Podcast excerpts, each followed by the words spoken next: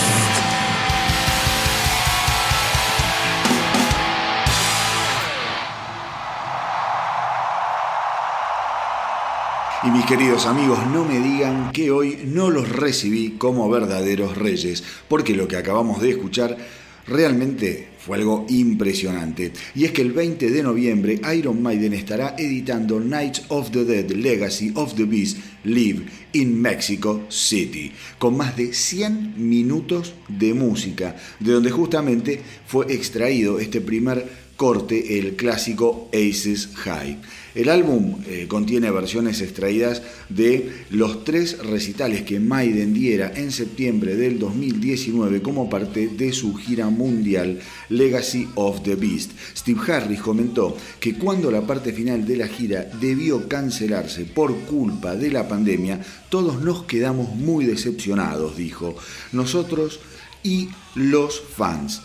Eh, nos hubiera gustado llevar este show a, todas las ciudades que teníamos previstas y supongo que en algún momento del 2021 lo estaremos haciendo. Pero mientras tanto le dimos una buena escuchada a las grabaciones de la gira y decidimos editar este souvenir que seguramente nuestros fans van a disfrutar muchísimo. Además, el álbum contiene canciones que hace mucho no editábamos en vivo como Where Eagles There, eh, Flight of Icarus, The Clansman o Sign of the Cross, además de For the Greater Good of God, que directamente jamás fue editada en vivo. Y por otro lado, nunca editamos un álbum en vivo grabado en México y creo que este disco le hace justicia a nuestros fans mexicanos que son de los más entusiastas del mundo. Y además, em, esta semanita Bruce Dickinson adelantó que si bien no puede entrar en detalles, lo cierto es que tanto él como Steve Harris están intercambiando ideas para futuras canciones de lo que será el sucesor del exitosísimo The Book of Souls.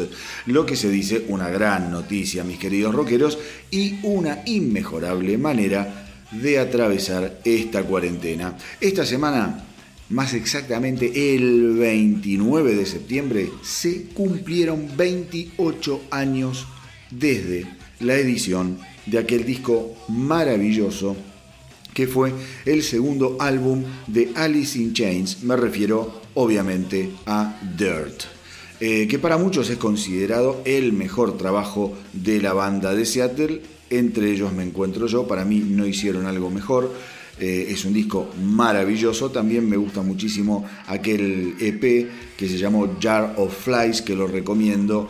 Realmente son dos discos maravillosos de una banda genial. El disco, me refiero a Dirt, se convertiría en una marca registrada del despertar grunge, con canciones pesadas y armonías vocales realmente inquietantes, destilando un puñado de letras geniales inspiradas en profundos viajes adictivos.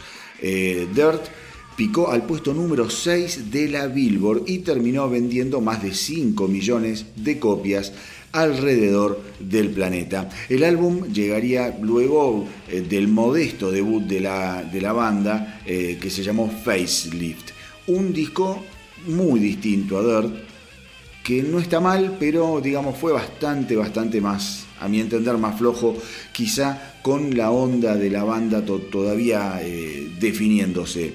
Eh, pero Dirt en cambio llegó al puesto número 6, como les decía, gracias también al enamoramiento de la MTV con el video de aquel temazo que era Man in the Box. Sin embargo, lo primero que se conocería del disco sería el simple Wood.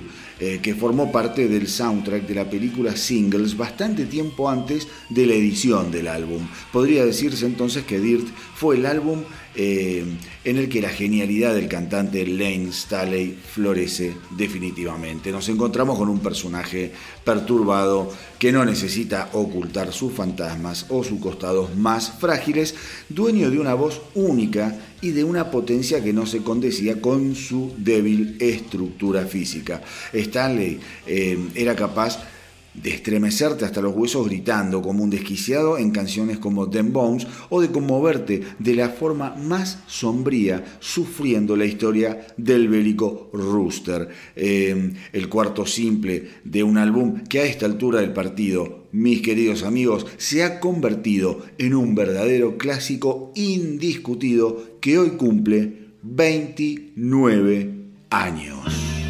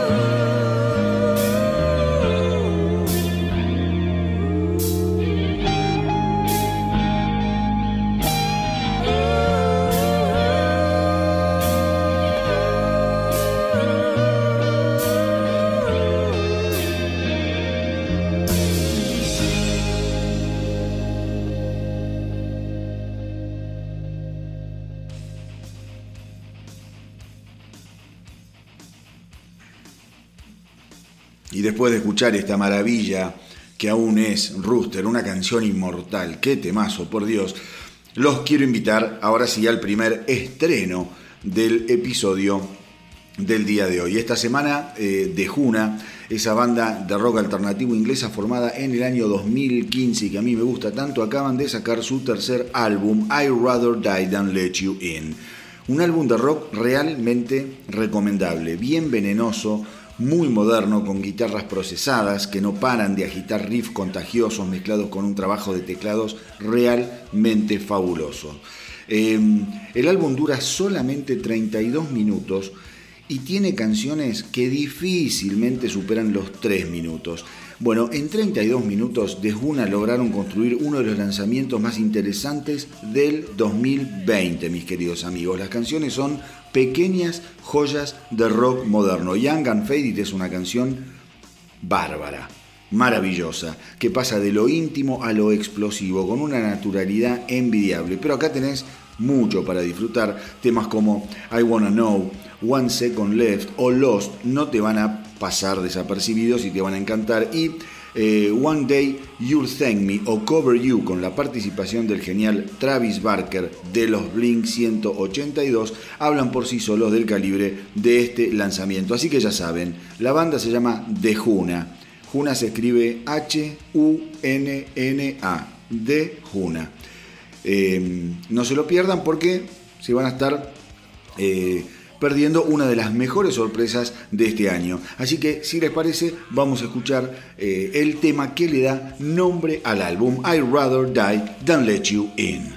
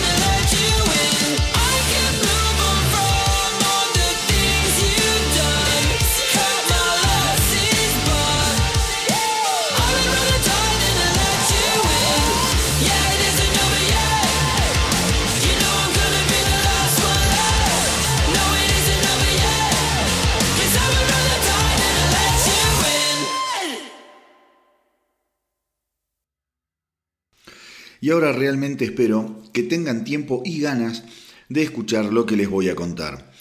Porque el 27 de septiembre pasado se cumplieron ya 34 años de la trágica muerte de Cliff Barton, el genial bajista con el que Metallica grabara los fundacionales álbumes Kill Em All, Ride the Lightning y por supuesto Master of Puppets durante una gira europea que la banda estaba compartiendo con Anthrax. Justamente lo que les voy a leer está extraído de la autobiografía de Scott Ian, en donde el violero de Anthrax recuerda aquel trágico momento. Ian nos cuenta, teníamos un día libre antes de arrancar con otros 27 shows por Europa junto a Metallica.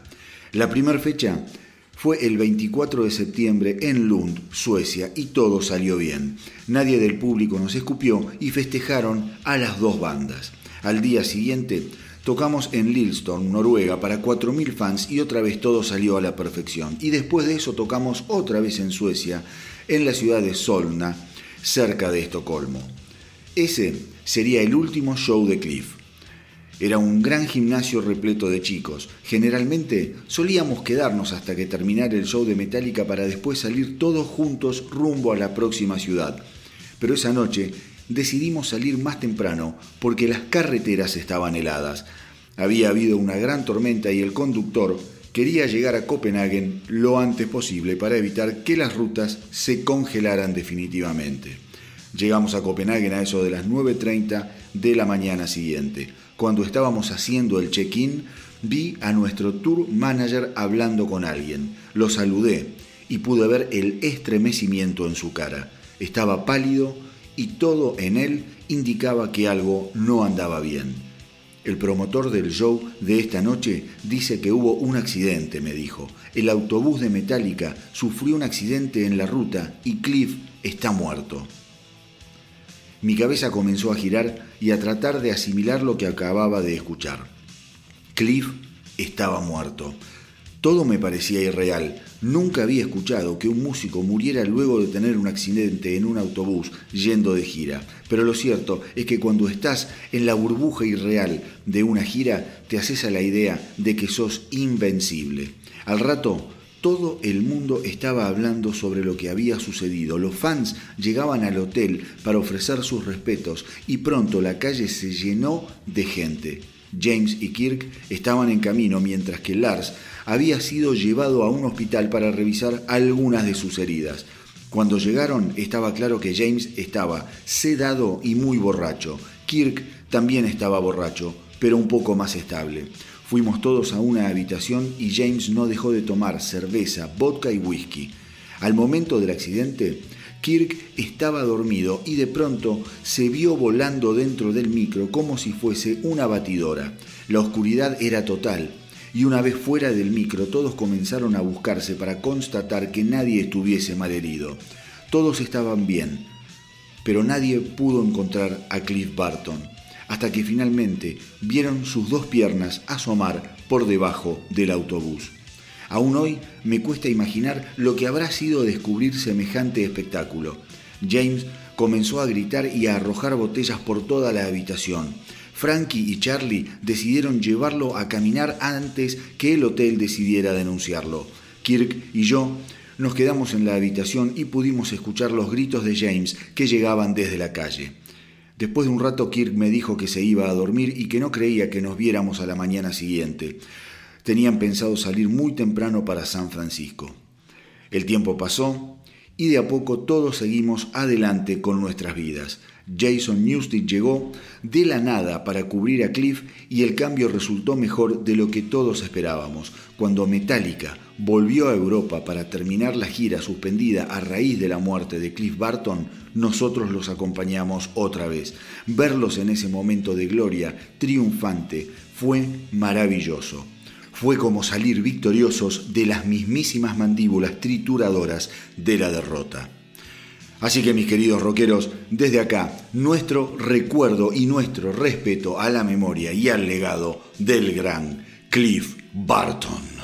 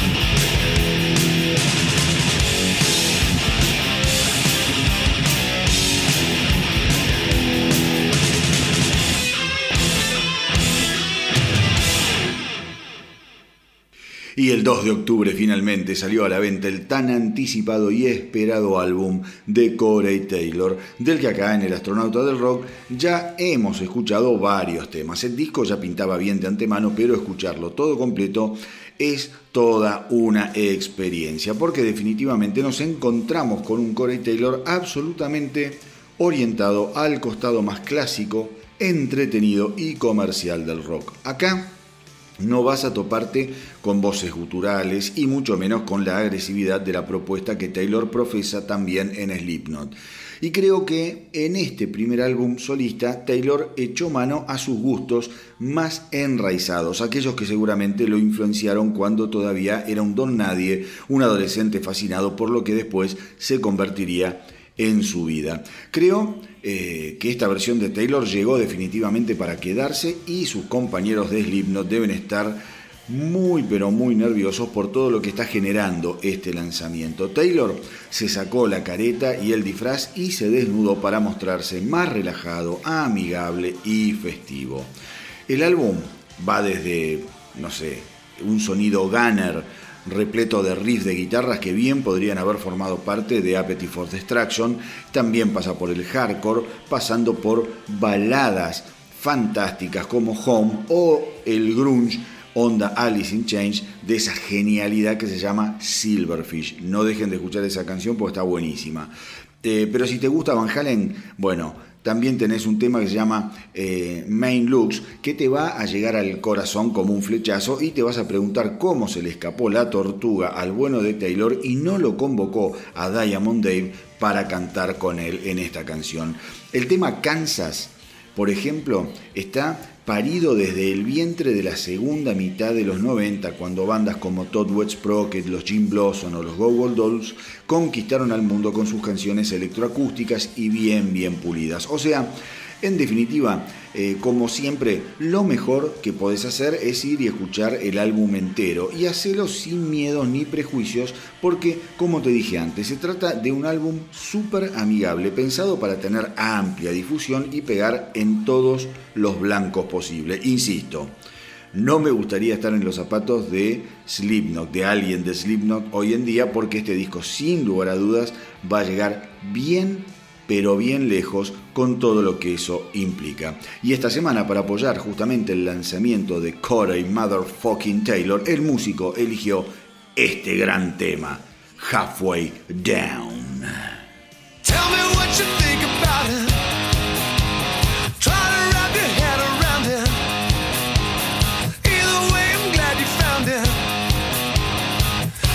I'm happy that the stuff isn't gone.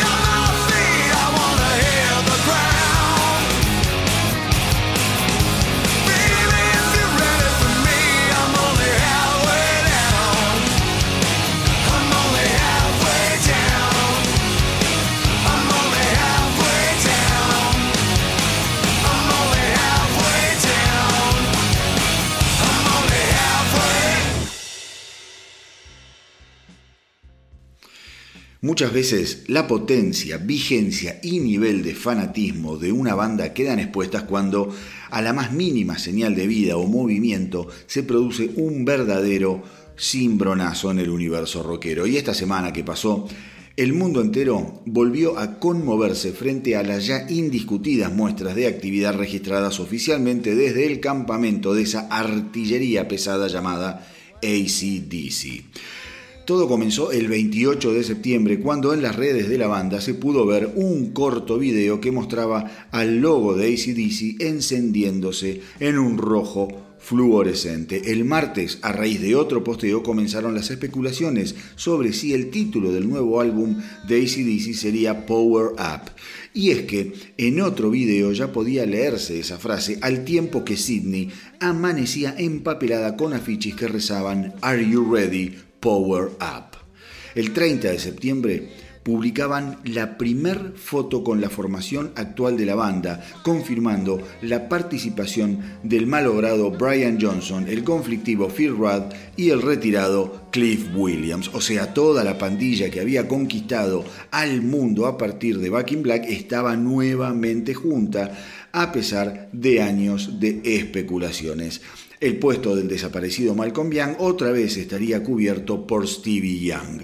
El primero de octubre todo sería locura y felicidad en el planeta cuando la banda daba a conocer 30 segundos de la canción Shot in the Dark.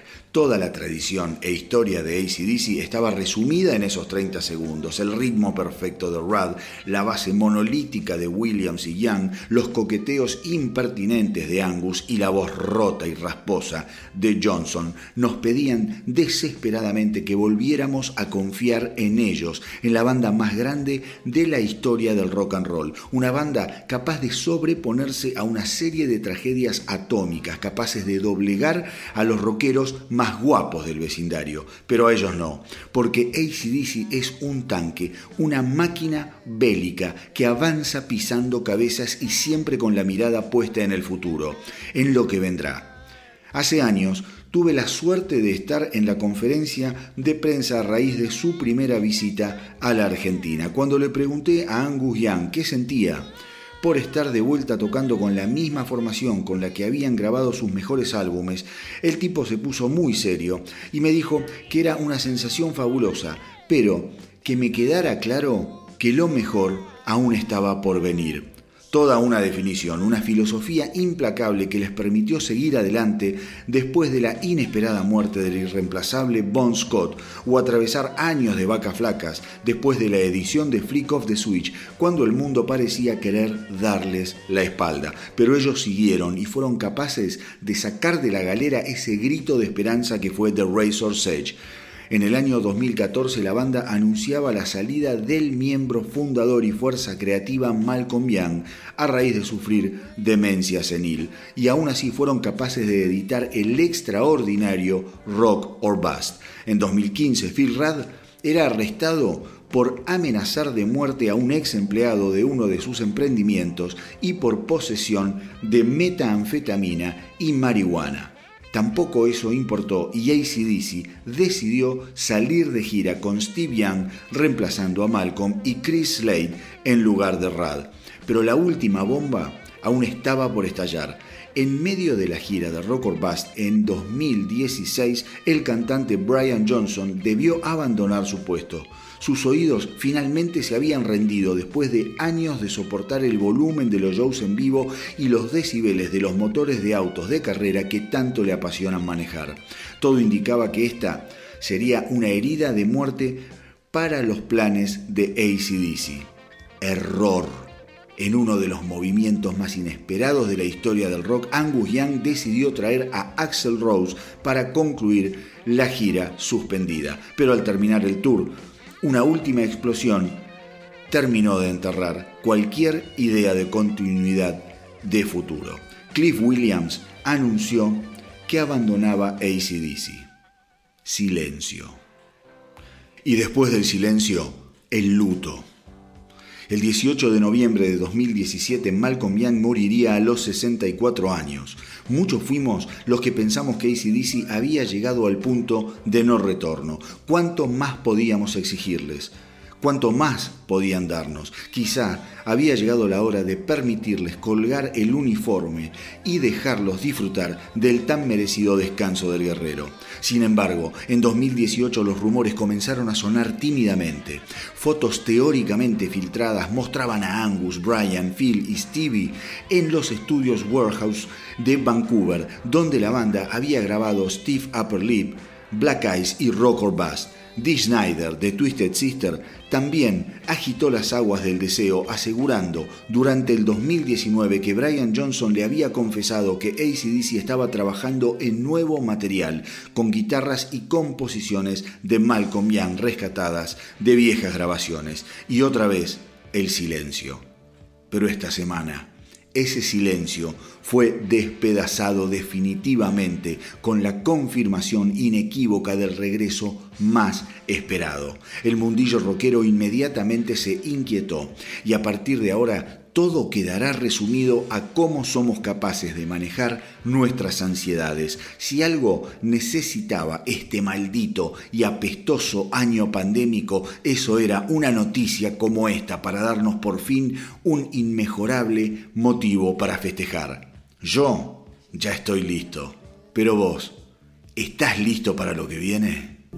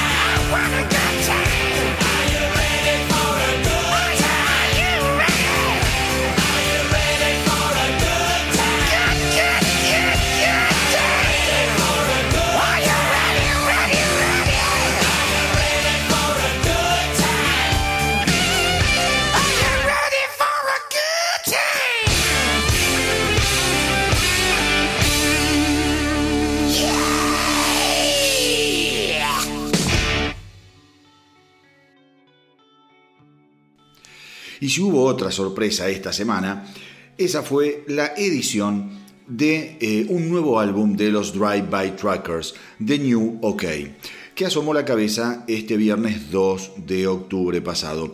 Lo increíble de esto es que se trata del segundo álbum editado por la banda en lo que va del 2020, ya que en enero de este año habían editado The Unrevealing.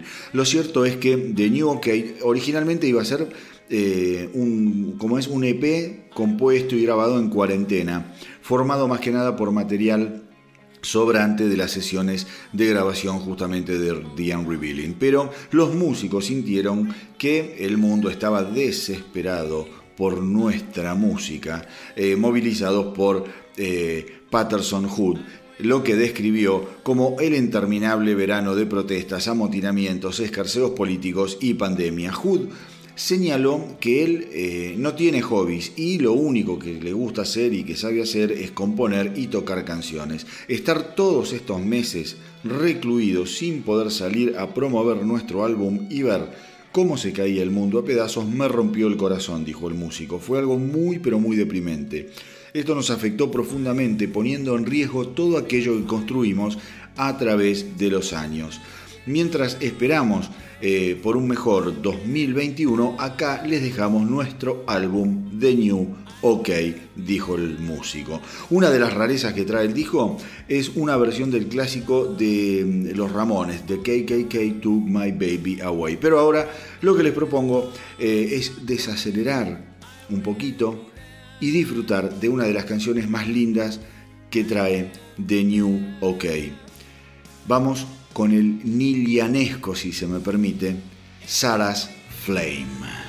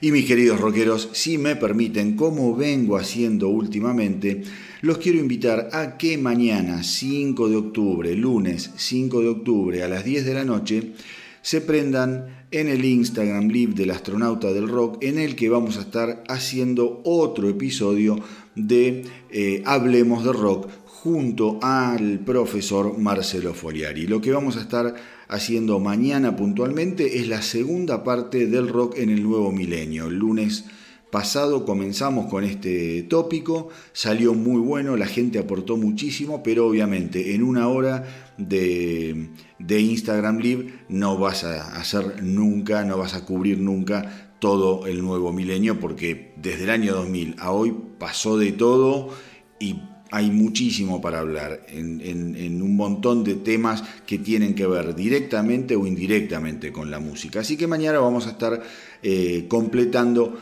el, como es este tema en la segunda parte de lo que es el rock en el nuevo milenio. Ya saben, mañana 5 de octubre, 10 de la noche, en el Instagram Live del astronauta del rock. Súmense, aporten todo lo que puedan. Nos encantan los aportes que nos hacen porque eh, digamos, se va nutriendo de información que quizá nosotros olvidamos o la tenemos eh, eh, ignorada totalmente y el, aporte de todos los que se, suman termina enriqueciendo muchísimo esa, horita de, de programa, esa horita de Hablemos de Rock. Así que mañana si tienen ganas, eh, y si pueden, los esperamos a las 10 de la noche en el Instagram Live del astronauta del rock.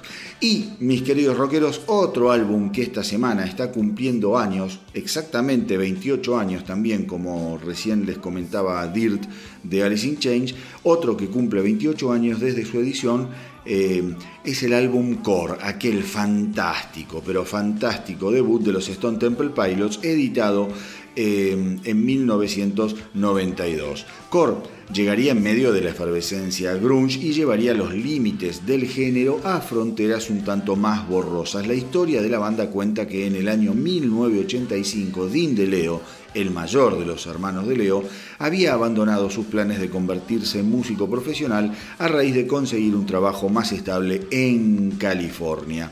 Pero en el año 87 el bichito de la música le picó nuevamente. Mientras tanto, su hermano Robert de Leo decidió gastar sus ahorros en equipos que terminarían formando parte de su estudio de grabación. Fue entonces por esa época que Scott Weiland llegó con su nueva banda para grabar algunas canciones y de paso le pidió a Robert De Leo que tocara con ellos y que finalmente se uniera a la banda. Y si bien Robert De Leo aceptó trabajar con Weiland, le dejó bien en claro que debía deshacerse del resto de sus amigos. Eh, poco a poco fueron convenciendo a Dean De Leo para que volviera a agarrar su guitarra y muchas de las canciones que trabajaron eh, las eh, hicieron vía eh, telefónica, mientras Dean de Leo vivía en San Diego y el resto de la banda en Los Ángeles. Cuando finalmente tuvieron las canciones listas y ensayadas, en solo tres semanas eh, el debut de los Stone Temple Pilots estaba terminado. Scott Weiland diría eh, que no tenía sentido gastar demasiado tiempo en sobreproducir las cosas, porque después de todo solo se trata de música. El productor del álbum fue Brendan O'Brien, eh, que con el tiempo se convertiría en un amigo inseparable de Dean de Leo. No lo cambiaría por nada, dijo de Leo. Brendan me enseñó muchísimo sobre cómo tocar la guitarra y cómo producir canciones. Según su filosofía, eh, no vale la pena pensar demasiado en el estudio las cosas. Hay que tocar y tratar de capturar el momento de inspiración. Y fue así que encaramos el disco. Nos juntamos a tocar todos en la misma habitación y tocamos los temas en vivo. Cuando el álbum salió, inmediatamente alcanzó gran popularidad gracias al simple Sex Type Thing, contundente y absolutamente genial. Un tema que rotó además en forma incansable por la MTV junto con los videos de toda la nueva movida grunge, aunque estaba claro que los Pilots iban por otro lado, más inspirado por el rock clásico a la Led Zeppelin o por la recuperada oscuridad sabatera. Em, pero la canción que finalmente los haría explotar fue sin duda Plush. que treparía al puesto número uno del ranking del Mainstream Rock Radio y eventualmente después el álbum alcanzaría el puesto número 3 en el ranking Billboard y sería certificado ocho veces disco de platino. Plash recibiría el Grammy a Mejor Canción de Hard Rock eh, en el año 1994 y la banda sería galardonada con el premio MTV al mejor artista nuevo. En definitiva, Core sería eh, solo un botón de muestra de la que se convertiría en una de las bandas más importantes de la década del 90.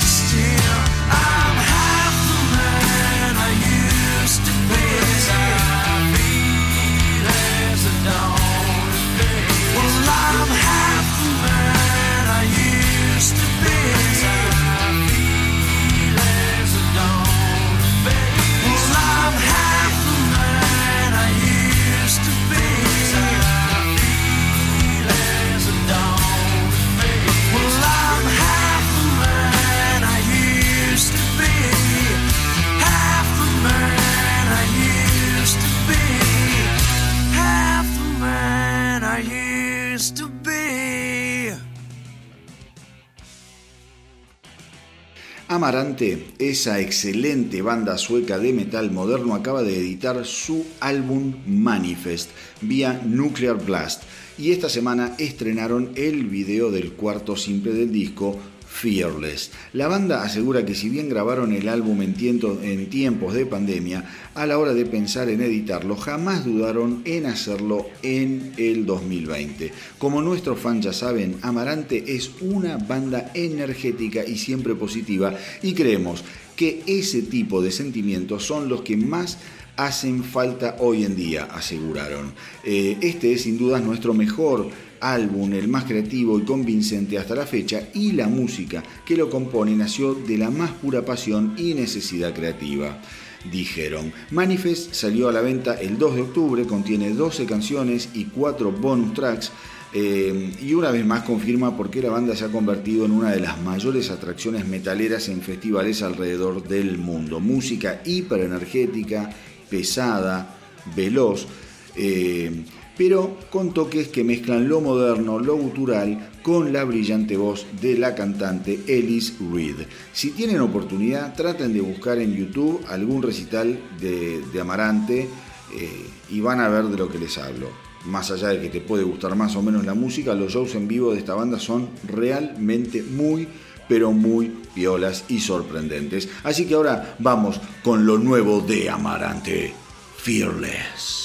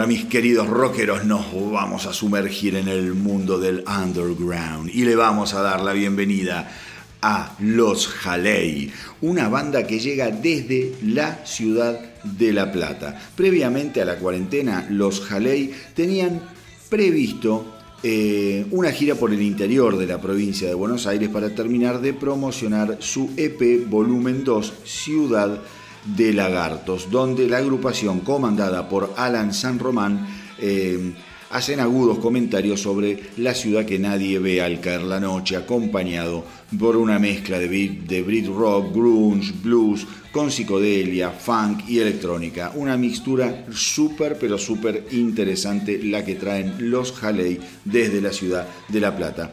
Eh, la banda en la actualidad eh, presenta una formación bien compacta, con Salvador Aldecoa Vega en batería, Martín González en bajo eh, y coros y finalmente Alan San Román, eh, cantante, guitarrista y compositor y además están acompañados por varios invitados que completan la tripulación de esta aventura sonora. A ver, en la actualidad la banda se encuentra trabajando en el último volumen de la trilogía La ferocidad de los tiempos veloces, el cual eh, amplía el panorama gestado en los anteriores trabajos Hollywood Monster de 2016 y, como decíamos recién, Ciudad de Lagartos de 2017. En 2017, eh, el disco Ciudad de Lagartos fue elegido como uno de los EP imperdibles eh, por el sitio especializado Comunidad de Bandas. Los dos primeros volúmenes de eh, La velocidad de los tiempos veloces pueden escucharlos ingresando con el nombre de la banda, que es Los Jalei, eh, en las plataformas como Spotify, YouTube, entre otras, y pronto van a estar anunciando eh, fechas en distintos puntos de la ciudad y el interior de la provincia en el marco de presentación de lo que va a ser la presentación de su último disco. Veremos cómo evoluciona la pandemia y ojalá puedan salir a tocar, a rodar, a rodar mi vida y a hacer lo que mejor hacen los músicos, que es entretenernos, darnos un buen momento de rock y hacernos pasar realmente mejor esta vida loca. Como siempre les digo, al rock lo salvamos entre todos o no lo salva nadie. Así que vayan a eh, buscar a Los Jalei en Spotify, en YouTube, en Instagram. Tírenles buena onda, buena onda. Escuchen lo que hacen porque está buenísimo. Y recuerden que si tienen una banda o son solistas, me tienen que enviar lo que eh, estén haciendo a elastronautadelrock.gmail.com. Anoten el astronauta del rock arroba gmail.com y desde acá les voy a dar una mano con todo lo que estén haciendo. Ahora, si les parece, vamos con Los Jalei y Panorama, tema que pertenece al imperdible Ciudad de Lagartos.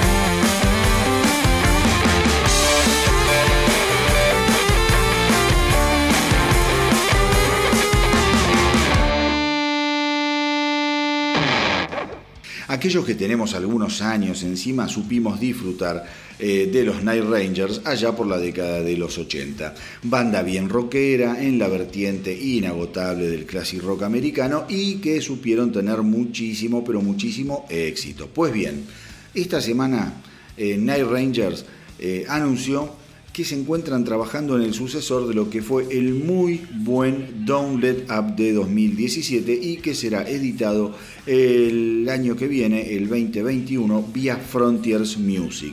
El proceso de composición está a cargo de los tres miembros originales de la banda, me refiero a Jack Blades, Kelly Kiggy y Brad Gillis. Eh, las grabaciones están recién comenzando junto a Eric Levy en teclados y Kerry Kelly en guitarras y continuarán aparentemente eh, hasta fines de este año. El plan es poder editar el álbum para el próximo verano, cuando la banda tiene pensado, si Dios quiere, eh, salir a presentarlo en distintos festivales y obviamente en alguna que otra gira eh, que tengan pensado hacer. Obviamente esta agenda está sujeta a cambios de acuerdo a cómo evolucione la pandemia.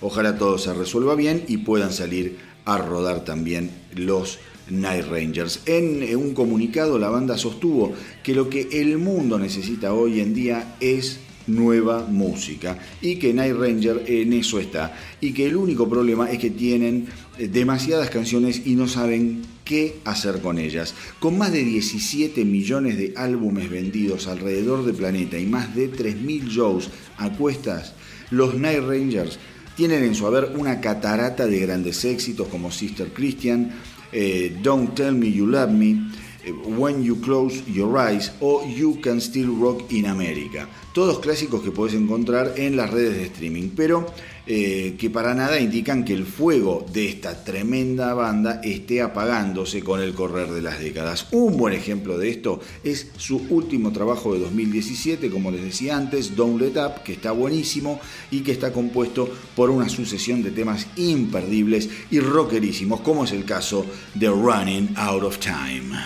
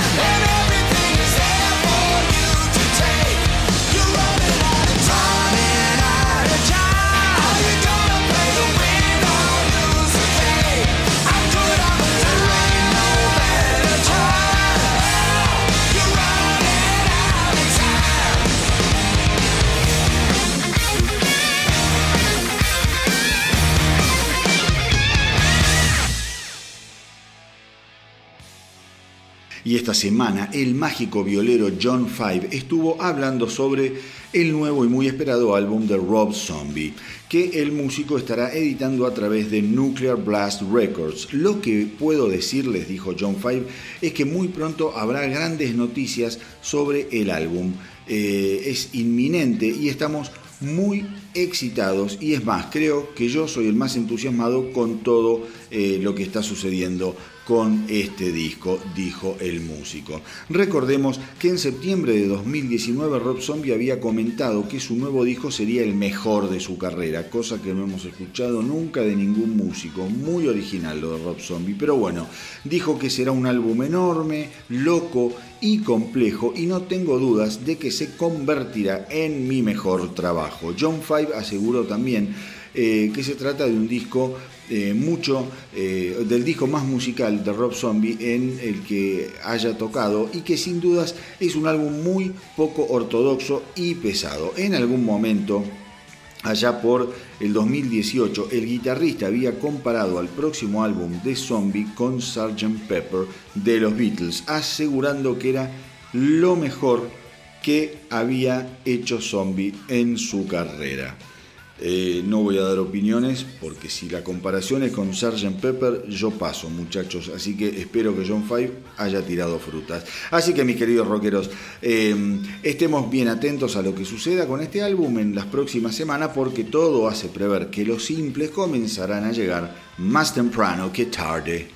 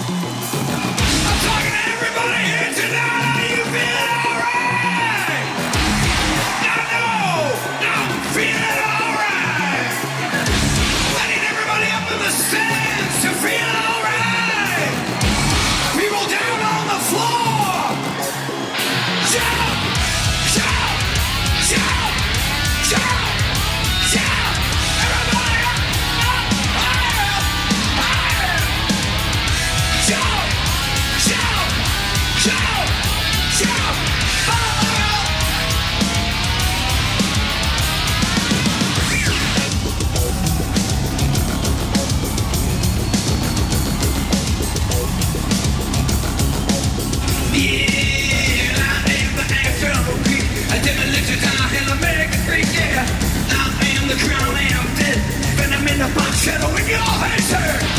She is you and shot. Beat him a the blind, see the fucker lying yeah. Top the brush in.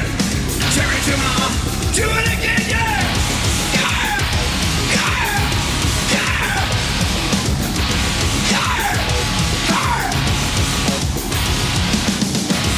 Human human. My human human human, not human, human, not human, human.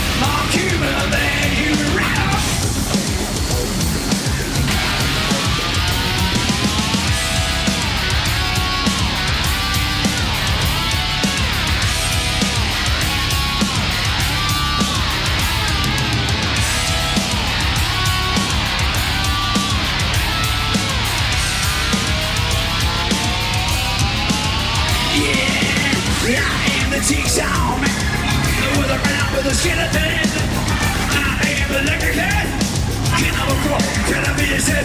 Yeah! I'm the big jam You the motherfuckers like a holiday out there. To a second wall Come and stop my phone. Eat it,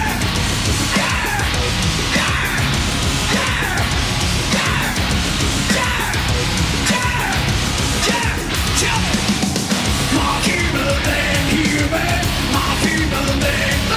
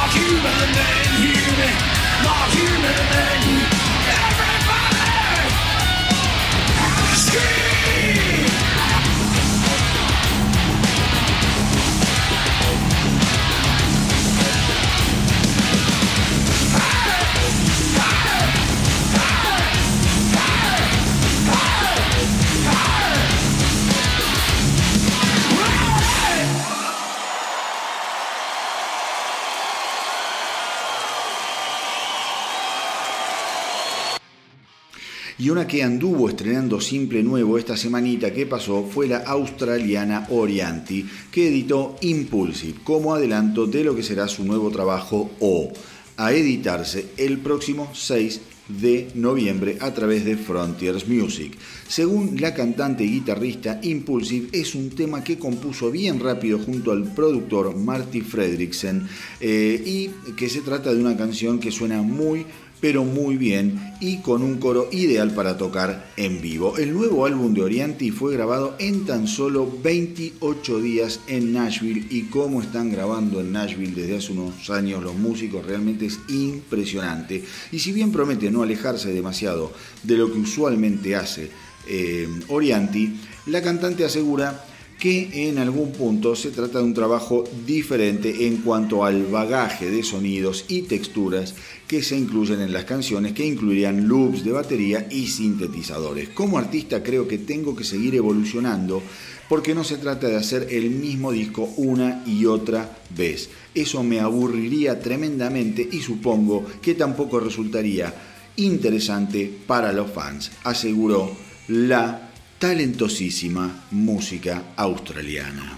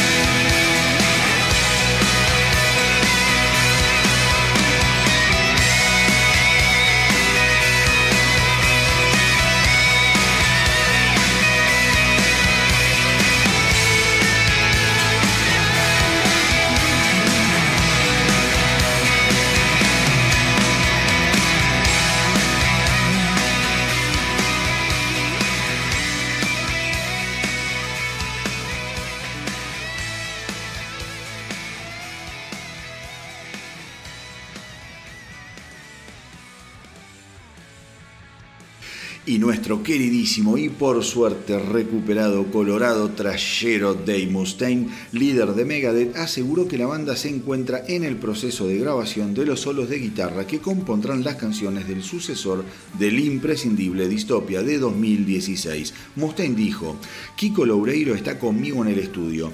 Ya terminamos de grabar los bajos, las baterías y prácticamente todas las guitarras rítmicas, así que ahora estamos ingresando al mundo de los solos de guitarra. Eh, cuando terminemos quizá debamos corregir un par de cosas aquí y allá, pero no mucho más que eso. Según Mustaine, el nuevo trabajo de Megadeth seguramente ocupará un lugar en las preferencias de los fans junto con clásicos como Countdown to Extinction, eh, Rust in Peace, Peace y obviamente Dystopia. El nuevo trabajo de Megadeth además será el primero junto al baterista Dick Verburen, ex Soilwork, que se uniera a la banda hace ya cuatro años. El productor del álbum será otra vez Chris Rextro, que eh, trabajara con Megadeth en la grabación de Dystopia, álbum que marcara el debut en aquel momento del guitarrista justamente Kiko Loureiro en las huestes metaleras de Megadeth. Because if he had a brain in that covered motherfucking ball of shit, he'd know that killing is my business and business is good.